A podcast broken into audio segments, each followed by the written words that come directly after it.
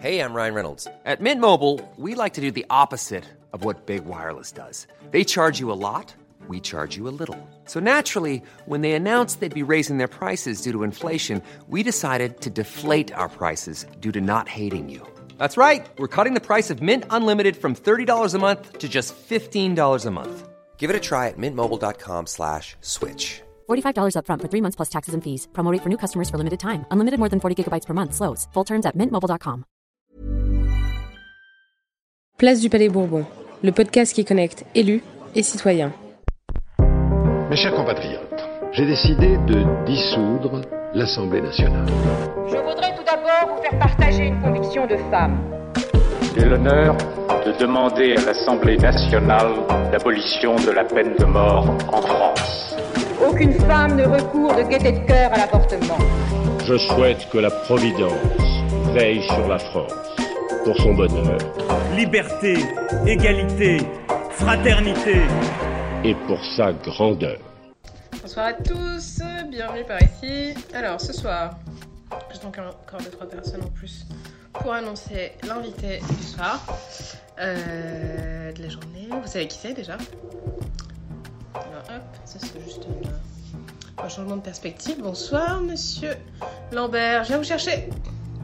Donc, je vous le dis, ce soir nous avons comme invité François-Michel Lambert, député écologique des partis. Coucou à tous. Là, on va voir si la connexion est bonne cette fois-ci, parce que parfois ça bug.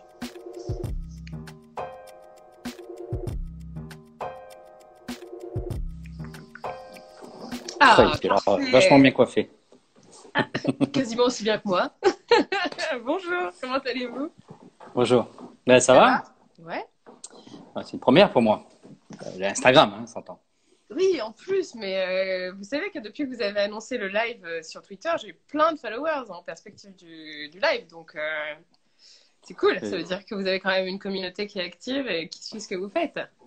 Attendez, je vais lancer un rappel. Hop. Hop, hop, hop. Ouais. Super. Si vous me donnez deux secondes. Bon, bah, vous, vous êtes super bien coiffé. hein. La triche. Ouais, j'ai- fait un brushing pour l'occasion. C'est cool. je plaisante. Non, je suis pas allée chez le coiffeur, moi, en revanche. Je suis pas arrivée chez le coiffeur. Il y en a plein. euh. Mais d'ailleurs, je suis allée faire un tour dans mon quartier et j'avais pas l'impression que les coiffeurs étaient euh, pleins. Ouais, ben, moi, je ne suis pas sorti aujourd'hui. J'ai pris les bonnes habitudes de rester. hein. Ah, on est Ouais, bien confinés hein, quand même. Surtout euh, beaucoup, beaucoup de, de boulot. on a pris. Bah oui, aujourd'hui, Hop. c'est une grande journée. J'aimerais bien qu'on en parle. Justement, je vous laisse finir votre, euh, votre tweet. Ou euh, je ne sais quel post Instagram ou Facebook. Mais euh, effectivement, c'est euh, le point qu'il faut qu'on aborde. C'est une grande journée. Et en plus, la, la décision du Conseil constitutionnel vient de tomber là. Oui, j'ai un entreaperçu. J'ai Ouais. pas eu le temps de regarder de plus près. Non, j'ai juste, moi, j'ai juste vu la dépêche de la, l'AFP disant que l'intégralité, euh, l'intégralité des dispositions avait été validée, hormis celle concernant le traçage. Euh, donc voilà. Ben oui, c'est les recours que nous avions co-signés euh, à un peu plus de 60 députés. euh, Mhm. euh, bah, c'était hier, parce que tout va Mhm. très très vite, hein, très très vite. Euh, c'était les critiques que nous avions euh, sur, euh, sur, le cadre de ce, de, de, de cette, euh, euh, de ce projet de loi euh, sur la Mhm. prolongation de, de l'état d'urgence sanitaire. Euh, donc, euh, on avait bien raison de, de bah, dans l'hémicycle Mhm. d'en parler très clairement euh, et puis de, de- de demander la- l'avis des sages. Mais il, il peut y avoir des urgences, on ne le nie pas. Bien il y sûr. a des décès trop. Euh, Mhm. De toute façon, un mort, c'est toujours un de trop. Euh, euh, il y avait des nécessités d'action qu'on salue, mais il y avait aussi la nécessité d'un dialogue et de ne Bien pas sûr. se tromper sur les, les réponses. Mhm. Voilà, le Conseil constitutionnel euh, a confirmé. Super. Et du coup, c'était quoi la, la- Parce que j'ai cherché la saisine, je ne l'ai pas trouvée. Euh, quelle était la saisine en fait vous aviez Il y avait quoi dans la saisine que vous, vous avez co-signé Vous l'avez co-signé avec quel groupe parlementaire du coup? Voilà, avec le, euh, c'était celle à l'initiative du Parti socialiste. D'accord. Donc euh, euh, c'est plutôt la gauche euh, et un, un peu plus qui euh, a signé cette, euh, Mhm. cette saisine et elle portait euh, totalement sur euh, la question, euh, non pas totalement, en, en partie notamment sur toute cette question de, des risques de dérive dus aux, enregistrements de, points particuliers mm-hmm. dans le cadre. Oui, il faut, il faut contenir l'épidémie, contenir la diffusion du, du Covid, mais attention à ce que ça ne soit pas au détriment de, de nos libertés de, dans tous les sens euh, de ce que veut dire le mot liberté. Hein.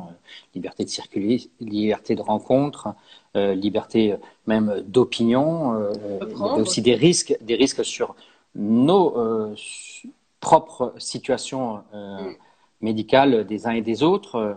Donc voilà, c'est le risque d'un fichier global. Ce sont les aimants. Alors je n'ai pas le détail de la mm-hmm. décision du Conseil constitutionnel, donc je ne pourrais pas euh, vous euh, préciser euh, les points qui ont été retoqués par le Conseil constitutionnel. Mais voilà à quoi sert un Parlement. Hein. On est sur place du Palais Bourbon. Hein. sûr. Donc je rappelle qu'en France, on est peut-être un peu moins habitué du fait d'une histoire d'hommes très puissants, mm. Louis XIV, Napoléon, euh, et dans une autre dimension, euh, le général de Gaulle, euh, mais surtout du fait d'une cinquième république qui a dérivé dans le temps. Hein. La cinquième république mm-hmm. d'aujourd'hui n'est pas celle du, que le général de Gaulle avait instaurée. Hein. C'est une république de plus en plus centralisée sur l'Élysée, quel que soit le titulaire, hein, centralisée sur l'Élysée et, sur quelques mm. hommes, parfois femmes, euh, autour du, du, locataire de l'Élysée, du président de la République, euh, bien loin d'autres modèles qu'on peut trouver euh, dans les pays limitrophes à la France, par exemple. Mais même, même Donald Trump aux États-Unis a beaucoup moins de pouvoir que le président de la République en France.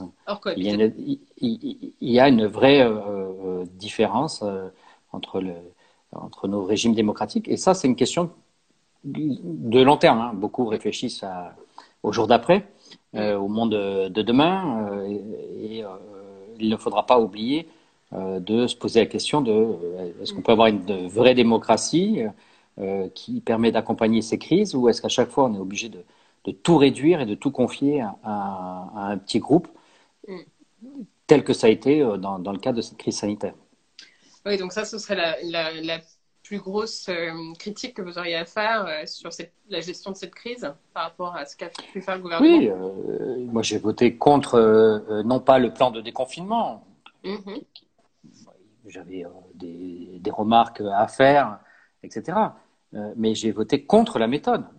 Dans quelle est-ce que nous, nous, observateurs français d'un autre pays, nous ne critiquerions pas un gouvernement qui à 15 heures présente un plan on n'en discute même pas du plan. Hein. Oui, justement, je voulais savoir. On a une discussion générale et puis à 19h, il faut voter sans qu'on puisse changer une demi-virgule. Euh, euh, oui, c'était presque comme quand euh, le, gouvernement engage sa responsabilité sur un texte. C'est ce qu'a dit d'ailleurs Stanislas Guérini, le, patron de la, REM. Hein. il a dit c'est un vote de confiance sur le gouvernement. Moi, je ne suis pas venu pour faire un vote de confiance sur le gouvernement, je suis venu pour euh, euh, partager pour expliciter euh, mm. des particularités que je porte par mon histoire, qu'elles soient territoriales, qu'elles soient notamment sur le sujet que, que j'ai initié au début de la crise, ben, les sans-papiers, hein, ces personnes, 300, 400 000 personnes qui sont sur notre sol et qui se retrouvent dans des situations impossibles. Et le plan de, confinement, de déconfinement n'en tient, tient pas compte. le PJL de prolongation de la loi d'urgence sanitaire n'a pas d'éléments à la hauteur mm. euh, de, ce sujet. On, laisse 400 000 personnes dans un entre-deux et euh, c'est pas supportable. On n'a même pas eu de débat là-dessus. Qu'est-ce qui est ressorti du texte concernant les sans-papiers? Est-ce qu'il y a eu des dispositions qui ont été adoptées les, dispositions, elles sont techniques, mm-hmm. c'est-à-dire que ceux qui risquent de devenir des sans-papiers Mhm. l'administration prolonge euh, leur situation. Par exemple, euh, les travailleurs euh, saisonniers, on va le voter après-demain, disons cet mhm. après-midi en, commission et après-demain dans l'hémicycle, verront prolonger de six mois à un an leur contrat leur permettant d'être travailleurs saisonniers et de ne pas tomber dans, dans ce qu'on appelle être les sans-papiers. Mais d'autres choses ont été mises en œuvre, mais ça, c'est pour éviter qu'on passe de, qu'on en rajoute des, des personnes qui sont dans une situation euh, d'irrégularité administrative. Mais ceux qui le sont déjà, pour mille et une raisons, Mhm. euh, très souvent, ce sont euh, des raisons administratives et pas des raisons, euh, j'allais dire, de- de- d'en- d'entrée illégale dans le pays. hein. Ce sont des étudiants qui sont restés, euh, ce sont euh, des parents, des enfants, euh, ce sont des travailleurs qui ont perdu, euh, euh, qui n'ont pas renouvelé leur carte et pourtant ils vont euh, ramasser nos poubelles parce que souvent ce sont plutôt ce type d'emploi, hein, ramasser nos poubelles, euh, garder des immeubles, etc., etc., garder nos biens quand nous tous nous étions confinés. Ben, il y avait des gens qui étaient à l'extérieur pour, pour cela. Et bien, une partie de ceux-là ont un contrat de travail, mais n'ont pas un, un statut de, qui les autorise à être en France, donc ils sont considérés comme sans-papiers. Et il n'y a pas de réponse. Il n'y a pas de réponse, et c'est ça que nous regrettons. Euh, je- je- j'ai- en, trois minutes, j'en ai plus parlé avec vous que euh, en deux mois dans l'hémicycle, parce que euh, le système démocratique français ne nous a pas laissé la place de, de discuter. Moi, j'ai ma position, mais je respecte celle d'autres qui pourraient dire, d'une manière ou d'une autre, euh, il y a des réponses, euh, euh, c'est pas le sujet, c'est pas notre vision politique.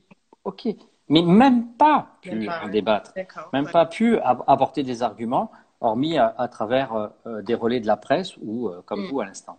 Ah ouais, absolument. Il n'y a pas eu, euh, typiquement, je voulais qu'on revienne là-dessus, sur cette question du débat dans l'hémicycle. Vous y étiez, vous, ce, week-end, pour discuter du projet de loi ou pas? Non. Vous étiez sur place. comme toujours dans cette période, c'est limité en Ouais. nombre de parlementaires. Donc, ce sont plutôt mes collègues du groupe Liberté et Territoire qui euh, euh, ont, euh, qui sont de la commission des lois, qui ont assuré euh, les débats. Moi, je serai mercredi, jeudi, vendredi dans le cadre de la, la loi euh, d'habilitation par ordonnance. euh, on appelle ça la loi Fourtou euh, où beaucoup de choses sont inscrites dans énormément de domaines. Nous allons essayer d'y apporter également des, des amendements, euh, euh, travailler sur, je le redis, sur la question des sans-papiers. Mhm. La construction de la loi, et j'en profite euh, parce que c'est quand même le sujet de votre, euh, votre euh, média, Mhm. la construction de la loi, elle est euh, compliquée. C'est-à-dire qu'on peut arriver avec des, des, des initiatives, mais on doit respecter un cadre. Et parfois, on ne peut pas aller jusqu'au débat parce que euh, ça ne rentre pas dans le cadre, parce que ça peut être mal rédigé. hein. Euh, Aussi, donc, oui, euh, bien sûr, euh, toute la logistique, bien sûr. Là, je, je, je, je, travaille derrière un écran, donc je ne me suis pas habillé. et je- j'espère que ce- les auditeurs toléreront que je ne suis même pas rasé ce matin. parce que depuis ce matin, on travaille sur une, cette proposition de loi qui est arrivée cette nuit, qui est débattue tout à l'heure Ouais. euh, en commission. euh, et et, euh, et j'avoue que je me suis concentré sur ça. Bien sûr, bien sûr. Donc du coup, vous êtes, vous, vous tournez en fonction. Vous êtes des représentants du groupe qui siègent pendant cette période de post-confinement.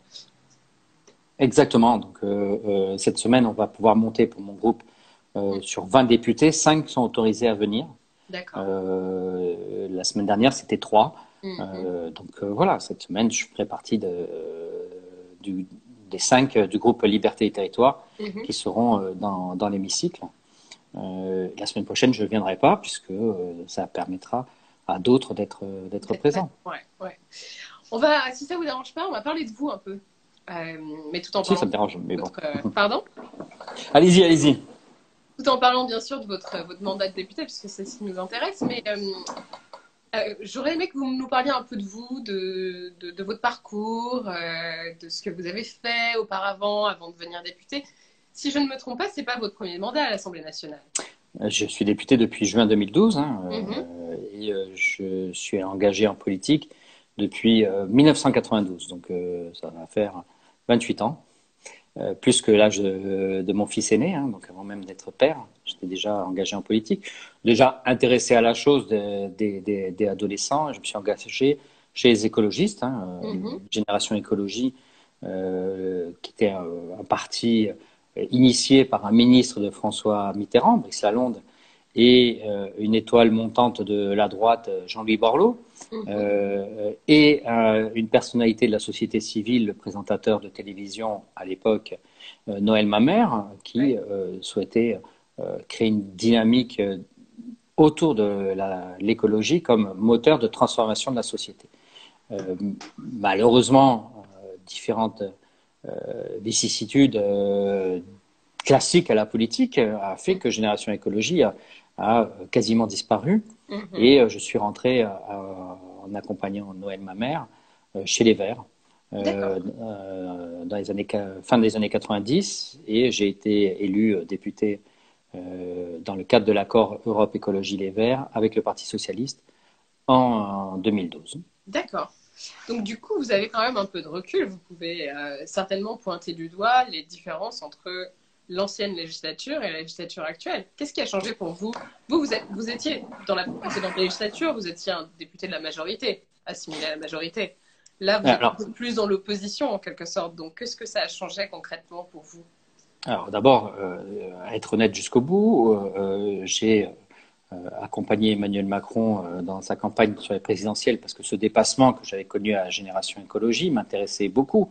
Mhm. Euh, euh, euh, Nicolas Hulot et d'autres euh, s'étaient rapprochés, Corinne Lepage s'était rapprochée de, de, Mhm. de, de, de Noël de, pardon, Emmanuel Macron Mhm. euh, et de En Marche. Euh, donc je n'ai pas eu de candidat contre moi lors des, des législatives, ce qui m'a permis d'être réélu, mais euh, malheureusement, je le dis très clairement, la démocratie, c'est la capacité à confronter ses idées euh, et à accepter le débat. Euh, et du débat, euh, moi, je n'ai pas de difficulté à ne pas euh, gagner un débat. J'ai des difficultés à ne pas pouvoir l'initier. Et malheureusement, la République en marche a démontré plutôt une tendance à ne pas accepter le débat, à essayer d'être le petit doigt sur la couture. il ne peut pas y avoir de différence entre entre les 300 membres. J'estimais qu'au contraire, c'était la- notre richesse, c'était nos différences, et nos différences devaient euh, trouver des cadres de débat, de, de co-construction. Mhm. Euh, euh, donc, première difficulté avec euh, le système de la République en marche, et puis, et puis sur l'écologie, euh, vu qu'on n'avançait pas. Euh, L'urgence, euh, le mur euh, approche, et euh, Mm. on n'est que sur des petits pas, que sur des symboliques, et non sur une capacité à, à transformer en profondeur. Donc, euh, le départ de Nicolas Hulot a accéléré euh, mon Mm. départ avec d'autres députés pour créer le groupe euh, Liberté et Territoire, qui d'ailleurs est un groupe qui correspond à, à- à mon idée. Je me suis retrouvé à Liberté et Territoire avec notamment Charles de Courson que beaucoup connaissent, Mhm. que j'ai euh, euh, combattu euh, d'un point de vue politique, s'entend, hein, Mhm. dans l'hémicycle euh, pendant euh, de 2012 à 2017. Oui, parce que- Euh, euh, euh, peut-être justement trop engoncé dans mes certitudes, Mhm. lui aussi dans les siennes. Et aujourd'hui, Charles et moi, euh, on a un dialogue et parfois, euh, ça étonne des- les uns et les autres. Ils disent, bah, tiens, Charles, t'es devenu écolo ou tiens, François-Michel, tu euh, prends plus en compte, en, en compte euh, euh, les questions euh, euh, budgétaires, fiscales, la réalité. Euh, euh, eh bien, parce que j'écoute Charles dans un groupe partagé, parce que Charles m'écoute. Et euh, on est très souvent ensemble pour, pour des votes euh, communs. Parfois, parce que c'est la liberté du groupe, euh, euh, on a des votes qui ne sont pas euh, les mêmes. Mais, mais je pense que depuis octobre 2018, je me suis enrichi comme, comme jamais dans ce groupe Liberté et Territoire. La différence des autres. Vous avez quitté la, la République en marche en J'ai quitté la République en marche, oui. En octobre 2018. D'accord. Et je suis rentré dans ce groupe. D'accord. Je, je, prends quand même un temps. C'est souffrance. C'est souffrance hein, de, de, de, de, se retrouver avec des gens qui euh, euh, n'ont pas la même approche que vous et avec qui on doit partager. Euh, et, et, ça, c'est d'un enrichissement fort. C'est une souffrance, mais c'est un enrichissement aussi. Bien sûr, bien sûr.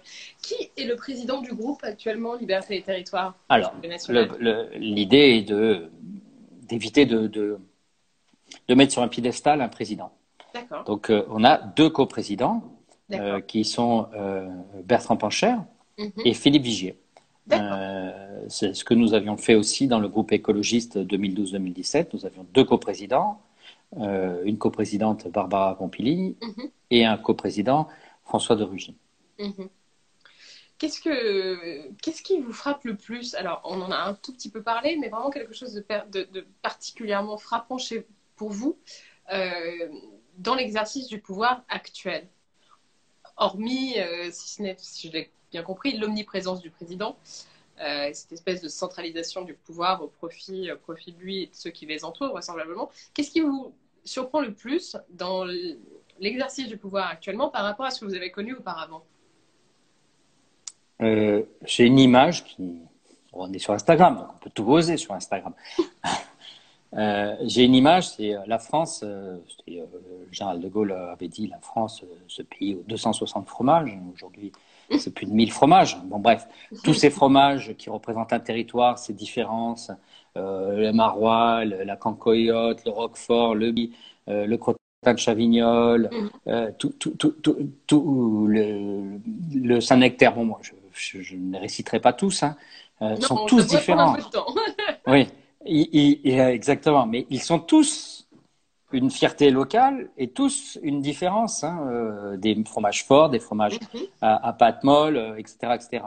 Donc dans ce pays euh, aux 400 fromages, euh, malheureusement, la République en marche, c'est un peu comme le carré frais Gervais, ce fromage industriel au milieu du plateau et qui essaye d'expliquer de, aux autres comment il faut fonctionner.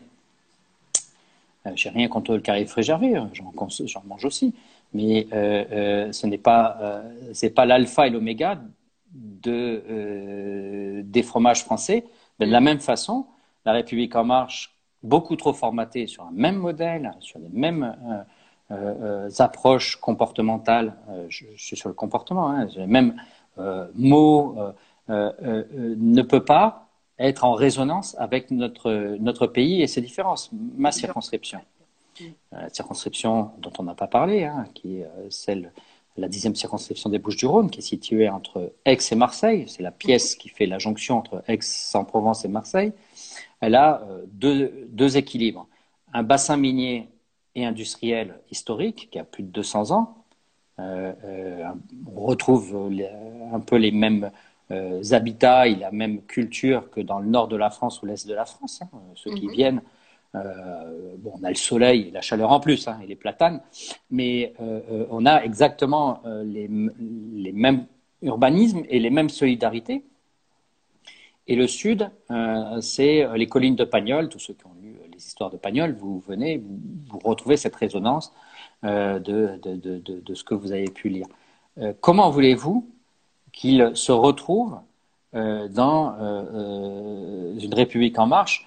Qui euh, ne met en avant euh, que euh, des personnes formatées de la même façon. J'ai lu un, article qu'on m'a fait passer sur Olivier Véran, que, j'apprécie énormément, mais je ne sais pas qui lui a dit d'aller prendre les mêmes costumes que le président de la République chez le même couturier avec la même coupe.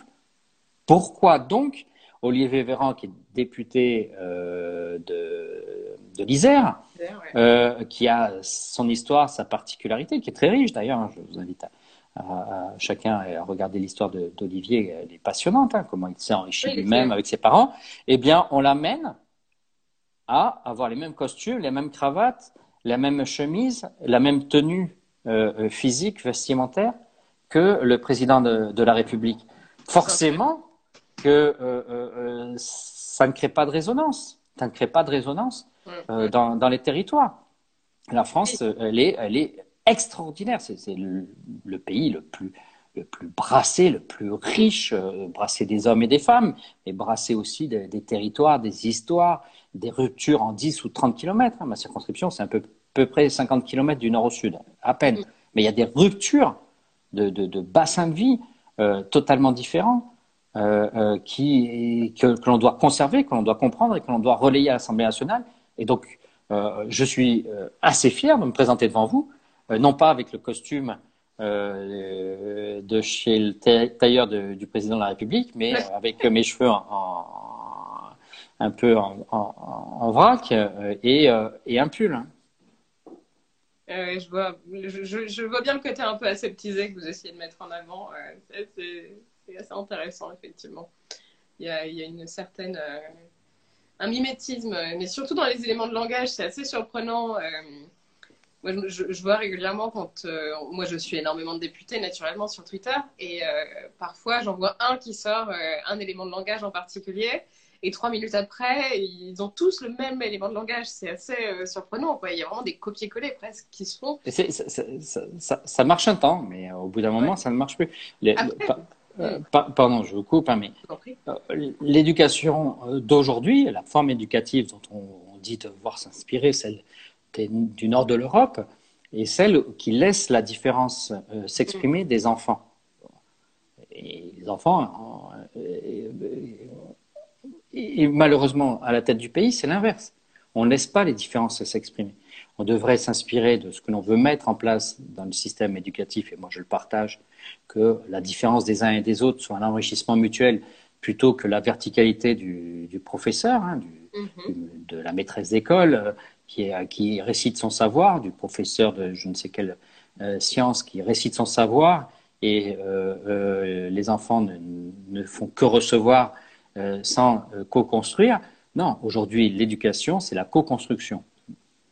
C'est ce qu'on porte depuis plusieurs années et, et, c'est ce que euh, tout le monde dit qu'il faut faire.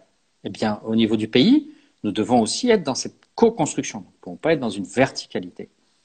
Est-ce qu'on peut imaginer, et j'ai le sentiment que c'est un peu ça, vous devez certainement avoir plus d'informations à cet égard que moi, euh, il y a quand même pas mal de députés de la République en marche qui sont un peu mécontents euh, avec ce qui est en train de se passer actuellement et qui pourraient euh, quitter le groupe peut-être à très court terme? Là, bah ouais, déjà, ils sont nombreux. Hein. Moi, le premier, euh, je l'ai quitté. Je n'ai pas été le premier, mais dans les premiers à avoir quitté. Mm -hmm.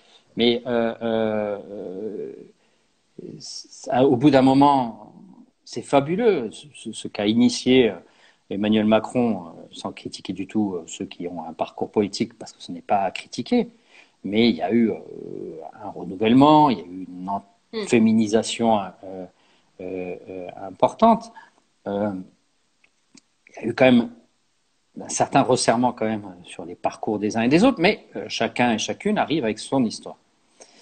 Et euh, au sein de la République en marche, bah, les débats sont très restreints.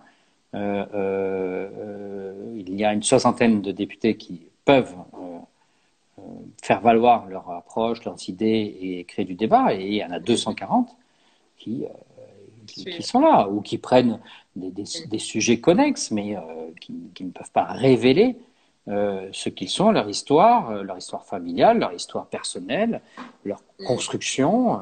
Et donc, forcément, ils se posent des questions et, et voudraient trouver d'autres lieux d'expression. De, de, C'est pour ça que le groupe Liberté et Territoire est assez attractif, hein, car mm. bah, parfois, parfois, je peux vous dire, une sorte de fâcherie à la Astérix hein, et Obélix hein, qu'on a au sein du, du, groupe Liberté et Territoire. Mais il y a toujours le banquier derrière. Il y a toujours le fait qu'on reste ensemble, euh, même si à un moment donné, euh, on a pu se fâcher euh, sur un, un, sujet ou sur un autre. on sait se retrouver. je crois que ces fâcheries sont nécessaires. Hein, si oui. il y a le respect des uns et des autres.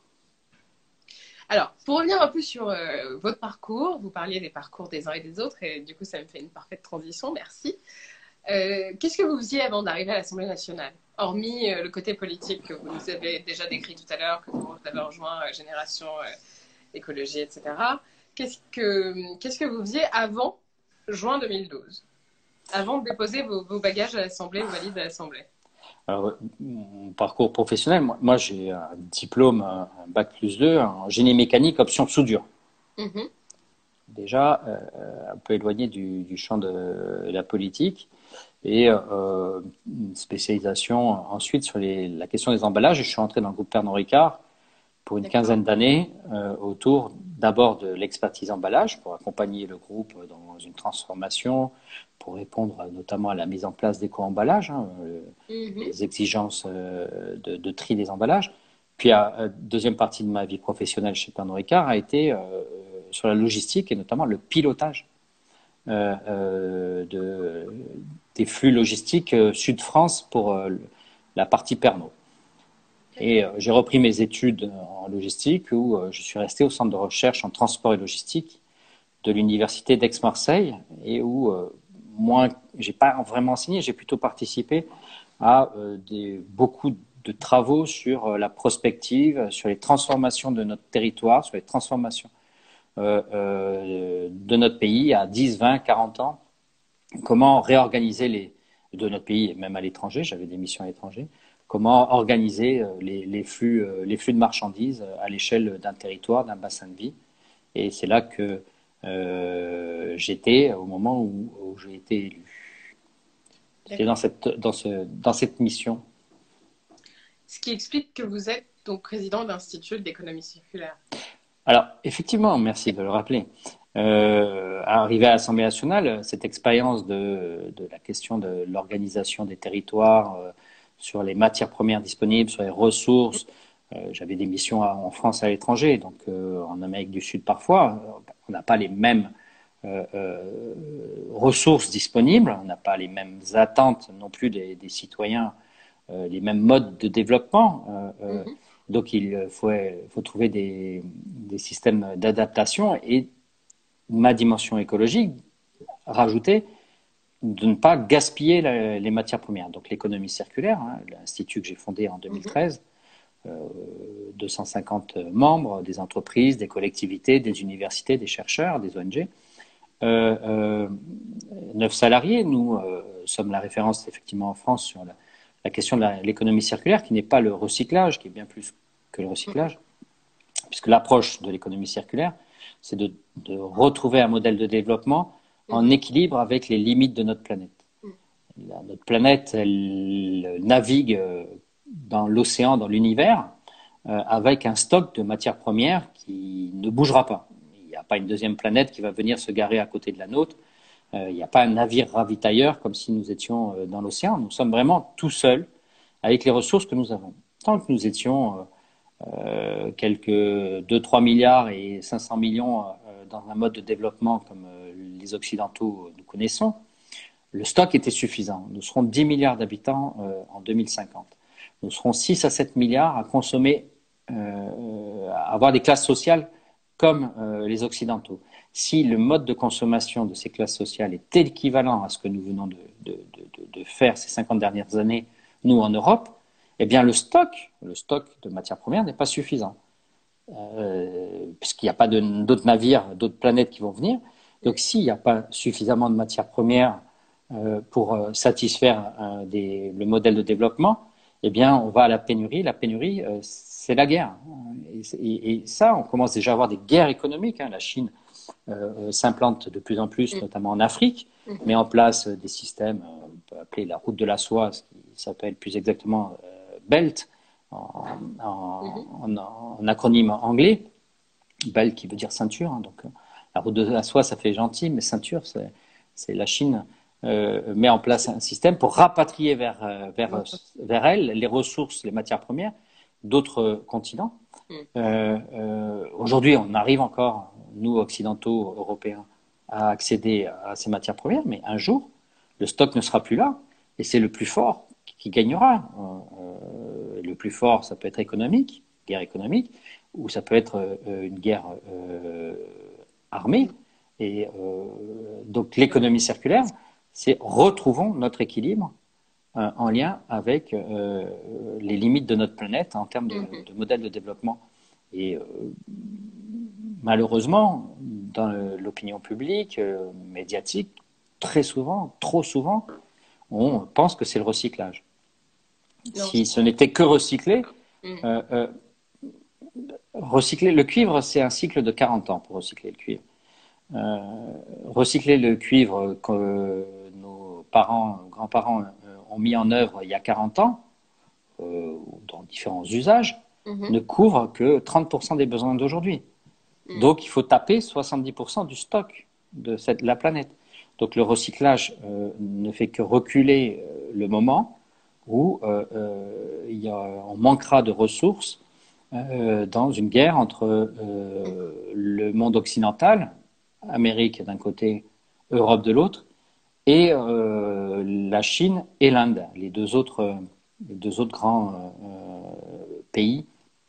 Et à ce moment-là, c'est le plus puissant qui gardera le stock et les autres ben, verront un ralentissement, à moins que, et c'est ce sur quoi nous travaillons au niveau européen, à moins d'inventer d'autres modèles où on utilise beaucoup mieux les ressources, on ne les gaspille pas.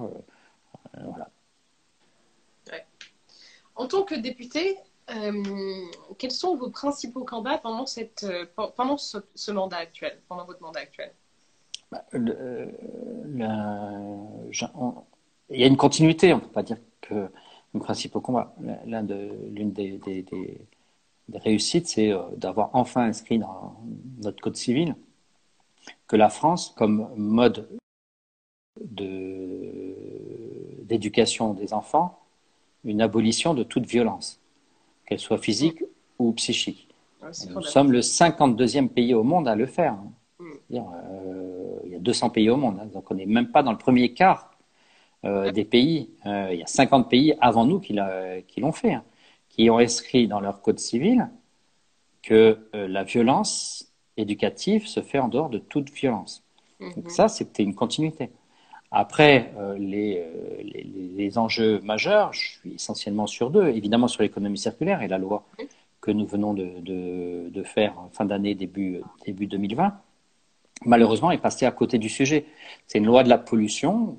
On explique comment on va récupérer les déchets plastiques, comment on va récupérer les déchets du BTP qui sont en forêt, les bâtiments qui sont en forêt, mais euh, euh, sur lesquels on ne fait aucune, aucun lien Mhm. avec euh, les, les, limites de notre planète.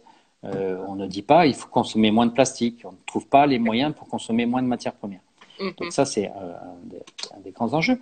La deuxième axe, c'est sur la logistique, parce que c'est une mhm. expertise. on l'a vu, la grande défaillance de, dans la gestion de la crise, dans la gestion de la crise, euh, c'est euh, que la France n'a pas d'expertise au niveau euh, gouvernemental logistique. Nous avons fait appel mm. aux moyens de privés, mm-hmm. mais on n'est pas à la hauteur. Des pays comme l'Allemagne ou le Maroc, pour ne mm. pas toujours citer l'Allemagne, pour eux, c'est stratégique, c'est piloté depuis le gouvernement, c'est avec un ministre qui a la fonction de la logistique qui euh, organise les systèmes. Et la logistique, permettez-moi de, de, le préciser, hein, c'est pas que transporter d'un point A à un point B, ça c'est le transport. La mhm. logistique, c'est penser la chaîne, la chaîne globale, depuis la matière première jusqu'à la distribution finale. Par exemple, depuis le grain de blé jusqu'au biscuit qui arrive sur votre table. Euh, depuis euh, le cuivre, les mines de cuivre, euh, jusqu'à à votre votre voiture ou, vos objets qui contiennent du cuivre. comment on, organise tout ceci? Et donc l'Allemagne, depuis 2004, a un plan stratégique en la matière. On a fait un atout pour son économie, notamment l'industrie lourde, mais aussi sur l'ensemble de son industrie. Le Maroc également. Et d'ailleurs, ces deux pays ont eu des réponses bien meilleures que nous dans le cadre de la gestion de la crise sanitaire, euh, tant pour euh, avoir des masques, pour euh, organiser le système, que ce que nous avons pu faire. Bien sûr. Ouais. Donc pour vous, il y avait quand même un gros problème logistique par rapport aux masques en France. Il y a eu un gros problème de, logistique, c'est ça? Oui, mais pas, pas, que les masques. Un, un, problème de, de compréhension comment on fait. C'est la mm. question que j'ai posée dans l'hémicycle dès le 24 mars. Euh, Olivier, Olivier, Véran dit il n'y a pas de problème, mais euh, quelques semaines plus tard, il dit on a un problème logistique. Euh, j'ai demandé que le gouvernement se dote en urgence d'un expert logistique hein, auprès du ministre de la Santé ou du Premier ministre. Le redémarrage de notre économie, de la même façon, va manquer de cette expertise. Euh, on parle de souveraineté, il faut relocaliser euh, une économie, mais il va bien falloir organiser euh, les systèmes.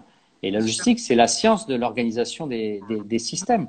La définition que, je porte sur la logistique, c'est le pilotage des flux physiques et des flux financiers par les, flux d'informations.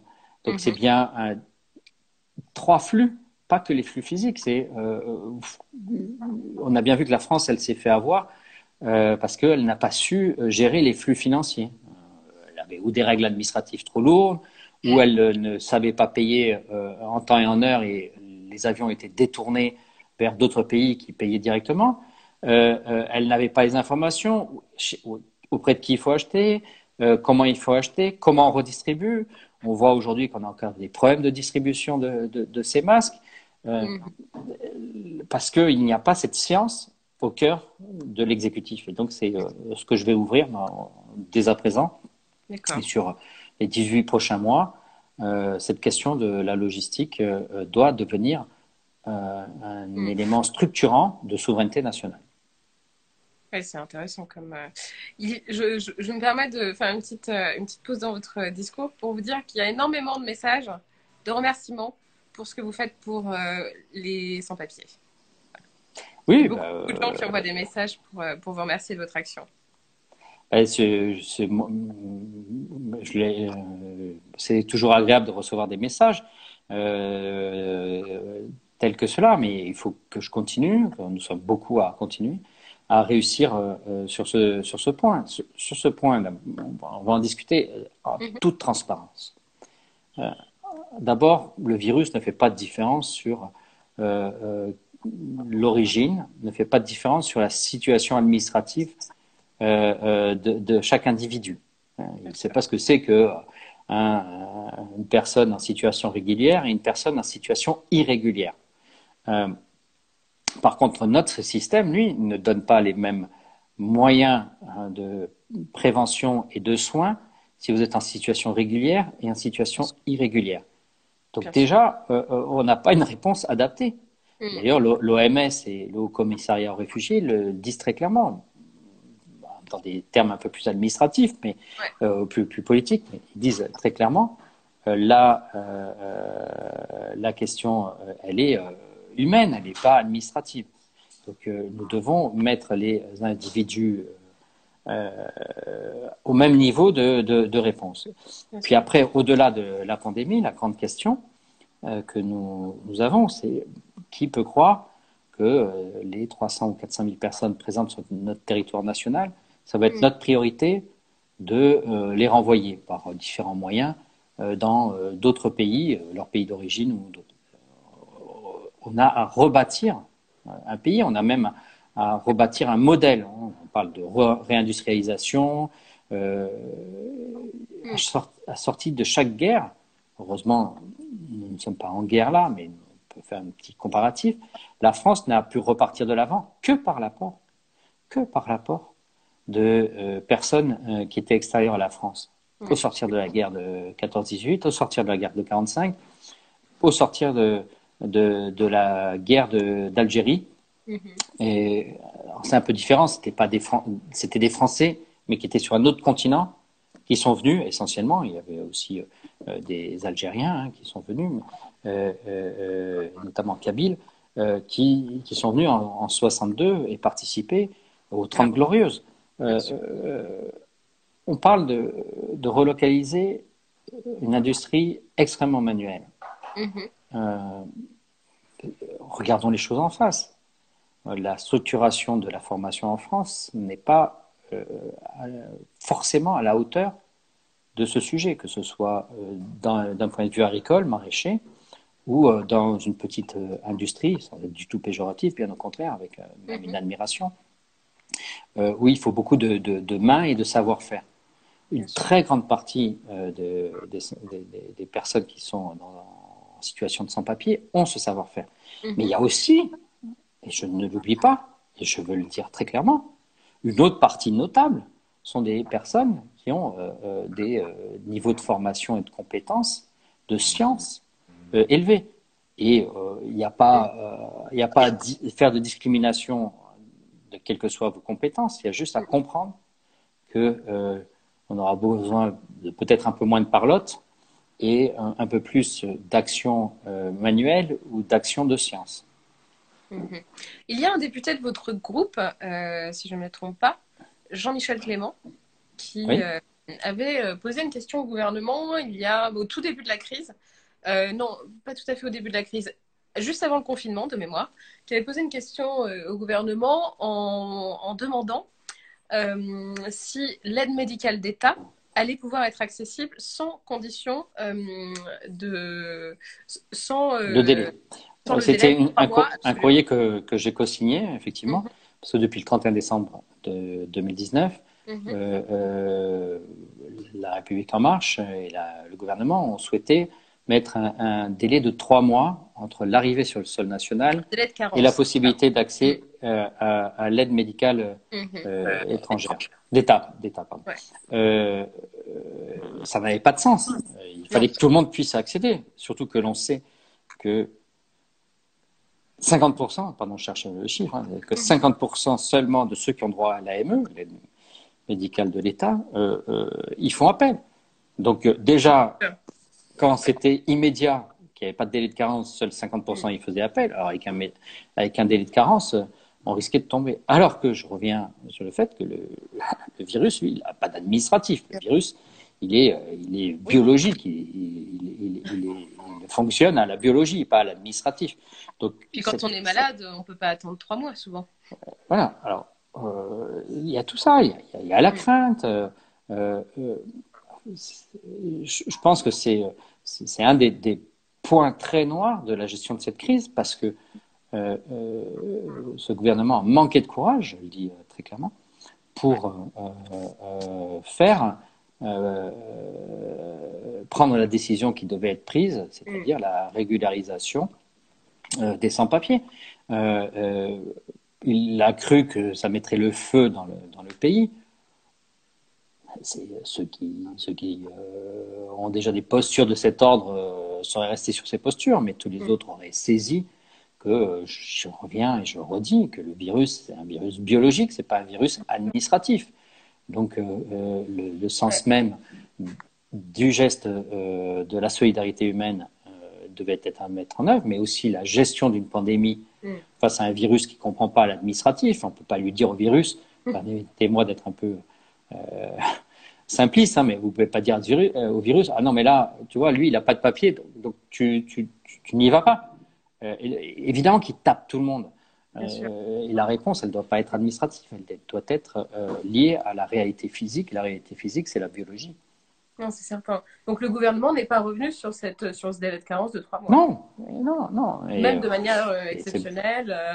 Non, il a prolongé ceux qui étaient déjà en situation de papier, de détention de papier, il leur a prolongé pour pas qu'ils deviennent des sans-papiers. Mais ceux qui sont euh, sans papier, mhm. il y a, ils n'existent pas. Et ça, c'est encore pire. C'est de dire, non, mais vous, vous n'existez pas. Même pas on en parle. Même pas on en parle. De 300 à 400 000 personnes. Euh, l'équivalent de, de, de, la quatrième ou cinquième ville de France, Nice ou Toulon. Euh, euh, ben non, on n'en parle pas. C'est sûr que c'est quelque chose de gravissime. Mais il n'y a aucune mesure, mesure d'urgence qui ont été envisagées. Qu'est-ce que vous proposiez, vous, concrètement, hormis la régularisation? Est-ce que vous, parce ah ben, la régularisation et des moyens, la régularisation débloquait beaucoup de choses.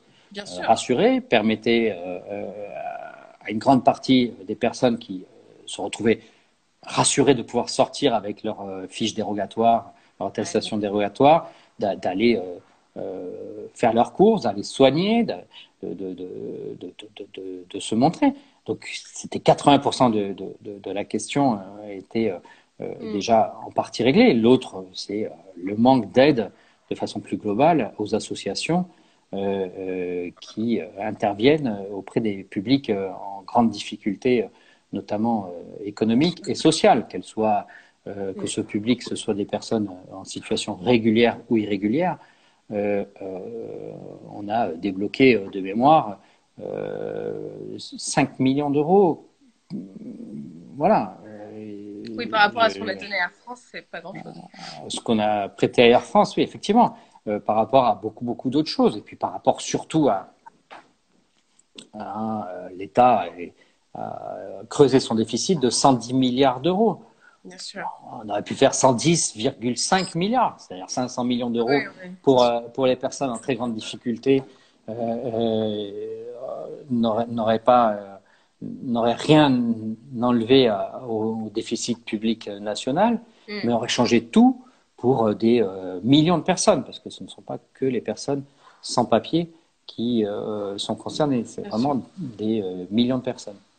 Et, ça, et ça, je crois que c'est la grande rupture dans la gestion de cette crise mm-hmm. que, que, nous, que nous pouvons constater, idéologique.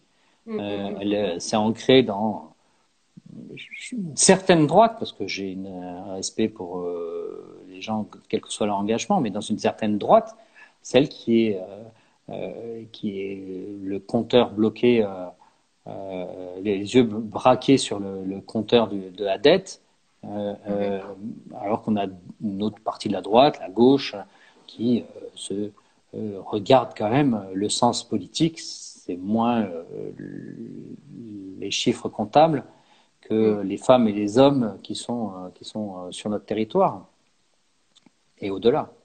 Bien sûr, il y avait un, commentaire euh, dans le, dans le, chat qui disait que les attestations qui vont être mises en œuvre pour pouvoir prendre les, les, transports en Ile-de-France vont certainement empêcher beaucoup de sans-papiers de se retrouver, de, de, de, pouvoir se rendre à leur travail. Donc, euh, j'ai pas eu le temps de regarder, mais c'est très. Il y en a qui sont beaucoup, enfin, qui sont toujours en difficulté en fait. C'est très probable, très très probable. J'ai pas eu le temps de, de, de, regarder hein, euh, cette particularité. Euh. Bah, il, faut, mais, mais, mais, mais, mais, ça, ça pose question. Donc, de fait.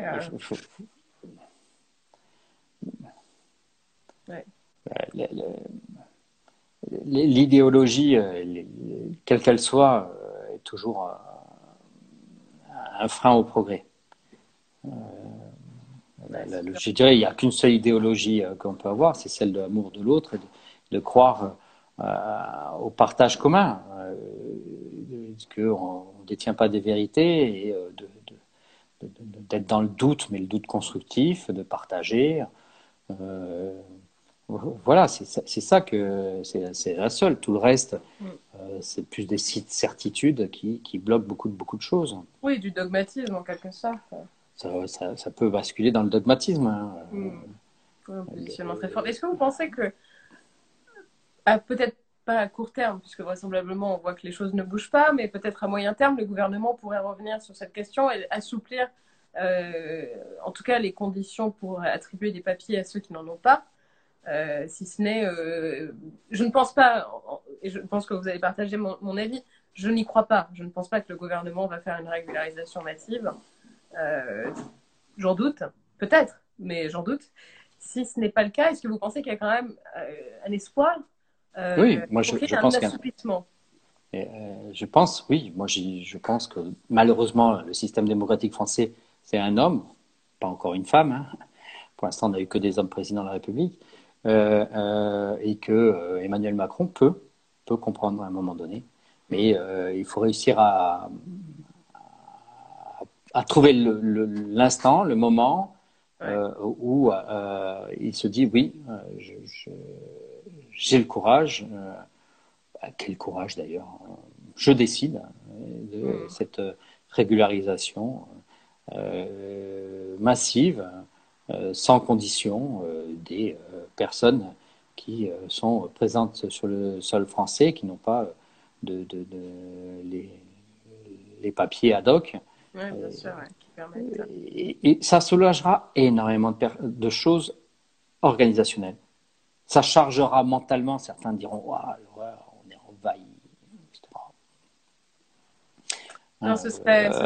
Peut-être, mais eux, je leur laisse leur charge mentale mais euh, euh, notre administration, notre quotidien, nos forces de l'ordre, euh, nos employeurs, etc.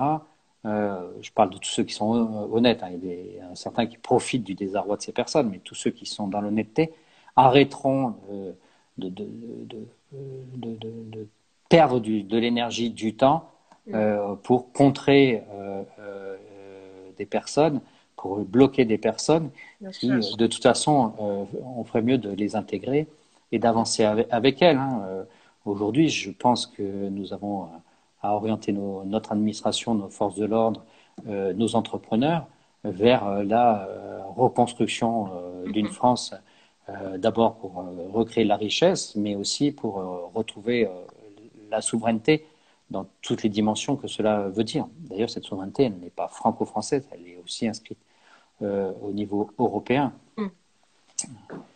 Bien sûr, bien sûr. Bien, je vous remercie beaucoup. Merci beaucoup à vous. Très riche, très intéressant. Est-ce que vous voulez dire quelque chose avant euh, qu'on termine le live? Toujours la question euh, qu'on n'a pas préparée. Euh, non, est-ce que vous quelque chose, tout simplement Oui, je fais de la poétique parce que je suis un éternel optimiste. Dans, dans l'instant, je peux être parfois un peu inquiet, abattu, etc. Mais je suis très confiant sur l'avenir dans un an, dans dix ans et même dans un siècle que, que, le monde, de l'humanité aura. Euh, sinon, on ne fait pas de politique. Euh, moi, j'ai euh, trois, trois fils et déjà un petit-fils et je suis, j'ai confiance dans ce qu'ils auront à vivre dans les prochaines années. Mmh. on se lève, on fait, on échange, et on dialogue et on garde le respect des uns et des autres. Voilà. Merci. Merci beaucoup, François-Michel Lambert. À bientôt et bon courage bientôt, pour tous ces combats que vous allez mener. On va vous suivre, on va continuer à vous suivre. Vous êtes très actifs sur Twitter. Et euh, donc, pour tous ceux qui nous regardent ce soir, si vous voulez voir un peu euh, comment les choses évoluent, n'hésitez pas à suivre le compte de Monsieur François-Michel Lambert. Merci beaucoup. Merci et bravo hein, pour tout ce que vous faites. Euh, Avec plaisir. Merci beaucoup. À Sans bientôt. vous, ce serait pas possible. Au revoir. Merci. Merci. C'était Place du Palais Bourbon. Merci de nous avoir écoutés.